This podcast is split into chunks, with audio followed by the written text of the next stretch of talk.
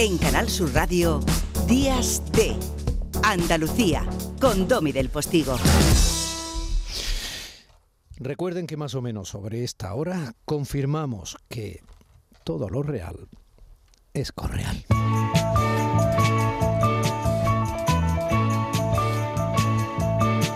A veces pienso que tengo suerte, sin una perra y aún me divierte mi profesión. Y esa profesión de dirigirse al resto de sus convecinos desde el trabajo bien hecho y con firma eh, personal e intransferible es la que lleva haciendo muchos años, aunque parece un chiquillo. Lo que pasa es que lo del pelo, Paquiño Correal, lo del pelo, eso, los que tenéis así pelo escaso, ay, parece, no, no parecéis tan niños. Puedes hablar, ¿eh? Ah, ¿sabe? Mira, Ah, dice. me invitaron, me invitaron hace años, me invitaron a dar la conferencia del cincuentenario del colegio donde yo estudié, las Teresianas de Puerto Llano, Sí. y la conferencia la planteé como un examen. Sí. Y una de las preguntas era, ¿se puede ser calvo con pelo?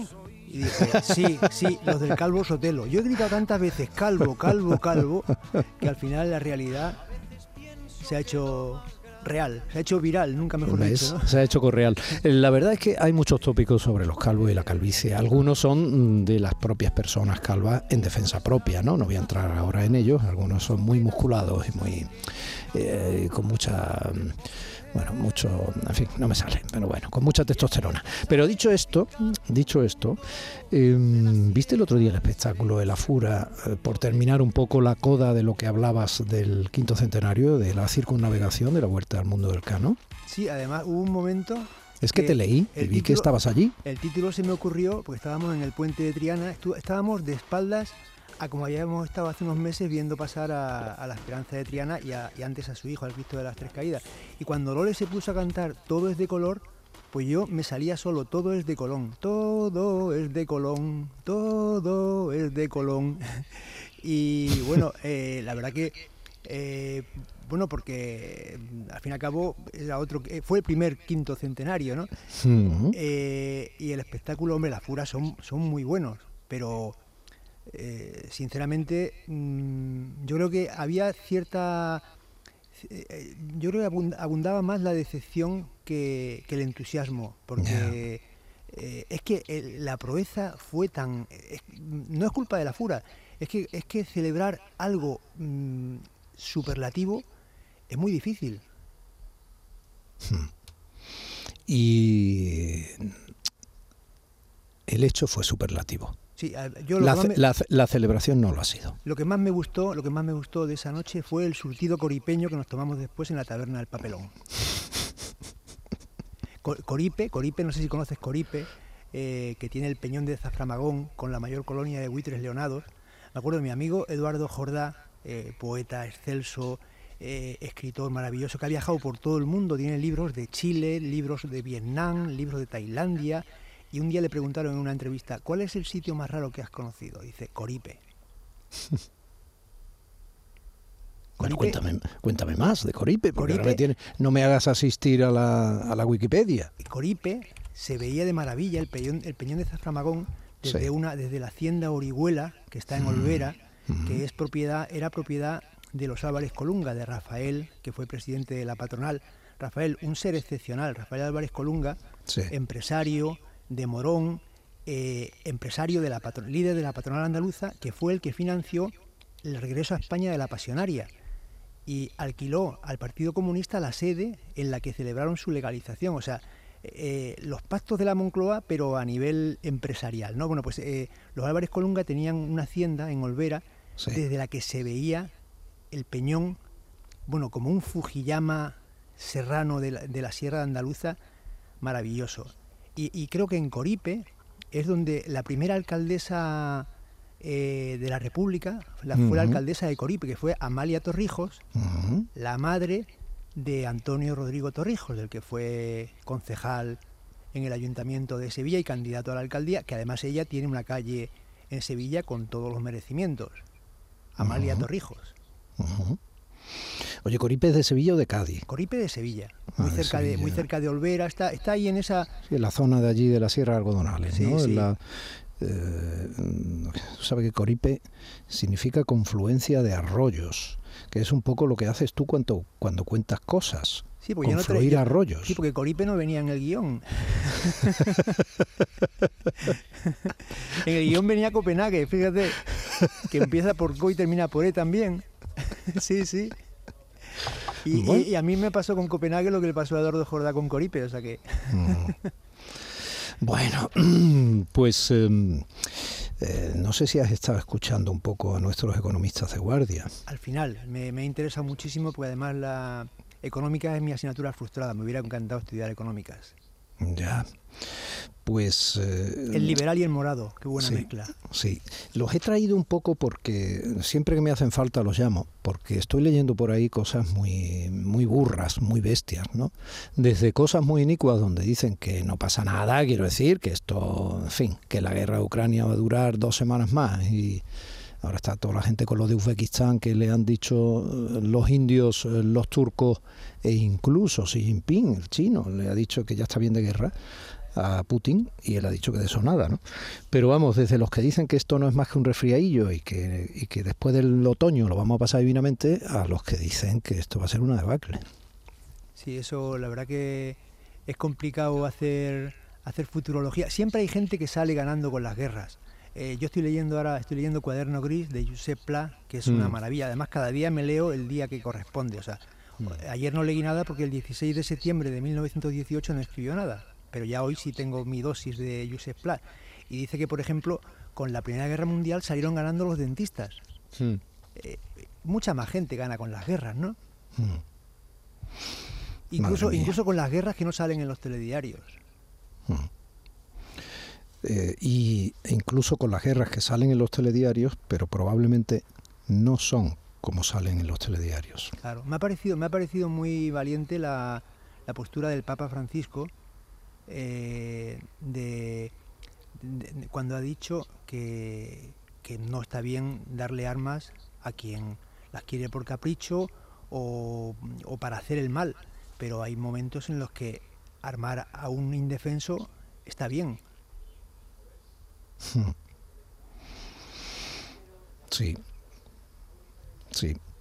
La guerra siempre está mal, pero claro, cuando, cuando te pilla a ti con, con la bomba en tu casa o con alguien apuntando a tu familia, eh, no te van a reprochar que tengas que ser en ese momento un pacifista muerto, ¿no? Es increíble, el, creo que se han, se han reunido en Samarcanda, en, en Uzbekistán. Yo todas las noches me gusta, eh, cuando se duerme mi hijo, eh, jugamos, le damos una- la vuelta al azar a- a- al mapamundi, ¿no? Y, y me gusta enseñarle los países, los países sobre todo los nombres exóticos de las antiguas repúblicas eh, soviéticas. Y anoche estábamos buscando la ubicación de Uzbekistán, Hmm. muy cerquita de Kazajistán, ¿no? Mm, esos países enormes, esos países que son Españas siderales, que estaban dentro de la, de la Unión Soviética. sí. Sí. Eh, estuve viendo, tratando de desbrozar la información que se nos da. Tú sabes que ayer hubo, bueno, ayer pasaron cosas interesantes en la Unión Europea, ¿eh? y se habló precisamente de libertad de prensa y de ver cómo desde la Unión Europea se puede firmar una directiva determinada, una, bueno, una legislación, digamos, eh, que afecte a la libertad de prensa y al periodismo para protegerlo. Eh, lo que pasa es que, claro, te da que pensar, ¿no? De eso vamos a hablar ahora, en la segunda hora.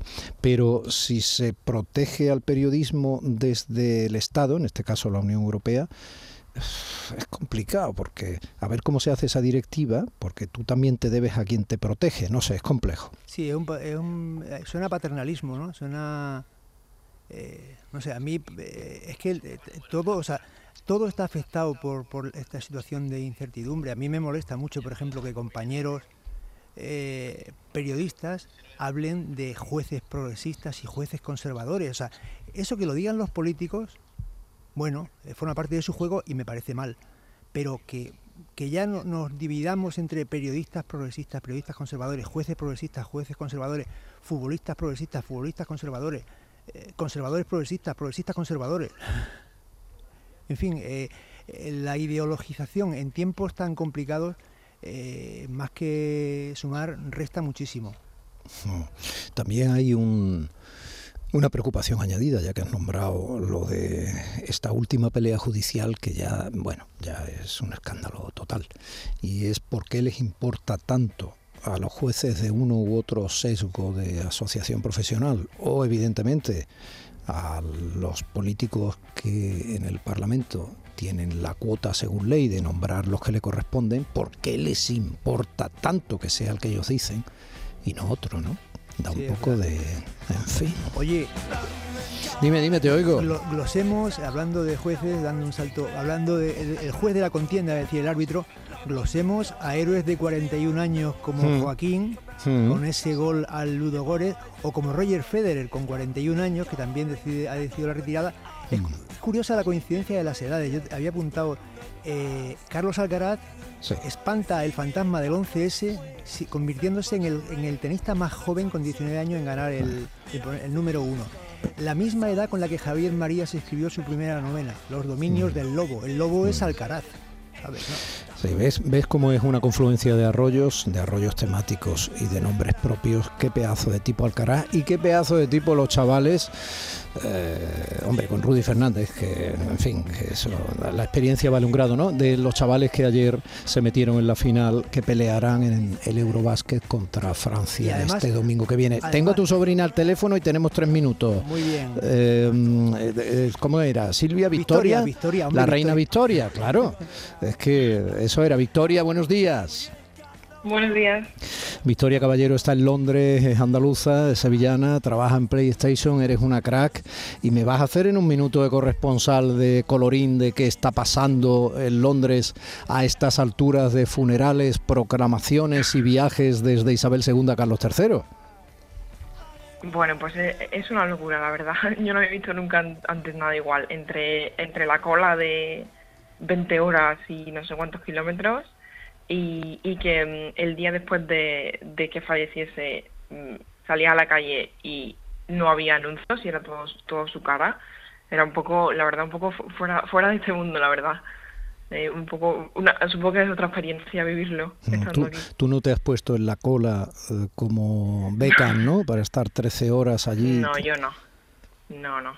Yo tampoco soy muy de Beckham igualmente. No, o sea, que tú no te habrías puesto en la cola ni por Beckham ni por eh, Su Majestad Isabel II, ¿no? No. Pero que has tenido una sobrina republicana, Paco. Mira, pero la, reina la reina Isabel y mi sobrina Victoria son del Arsenal las dos. Bueno, una era del ah. Arsenal y ella es del Arsenal. O sea que por eso te podías poner un poco, aunque fuera cinco minutos, ¿no? Pero Victoria, no me digas que tú no eres ni del Sevilla ni del Betty. Yo soy de Sevilla. De ah. Sevilla. Ah, pero también soy de Arsenal. le regalé, le regalé en su, eh, hace unos, hace muchos años, hace, hace pues, eh, 15 eh, años, eh, los que han pasado de la muerte de Antonio Puerta, le regalé una camiseta del Sevilla en vida de Antonio Puerta dedicada un balón, un balón, perdón, con toda, con toda la firma de los, de los jugadores del Sevilla, incluido Antonio Puerta. La única vez que yo he hablado con Antonio Puerta fue para que me, eh, estampara su firma en el balón de Victoria. Ah, qué bonito. Victoria, nos quedamos muy cortos. Hemos estado intentando llamar, pero teníamos un problema con el teléfono, por eso he tardado tanto. ¿eh? Me tienes que perdonar. Un besito muy grande. Gracias por estrenarte como reportera con nosotros. Papiño, semana que viene más. Abrazo enorme. Gracias. A ti, un abrazo. En Canal Sur Radio, Días de Andalucía, con Domi del Postigo.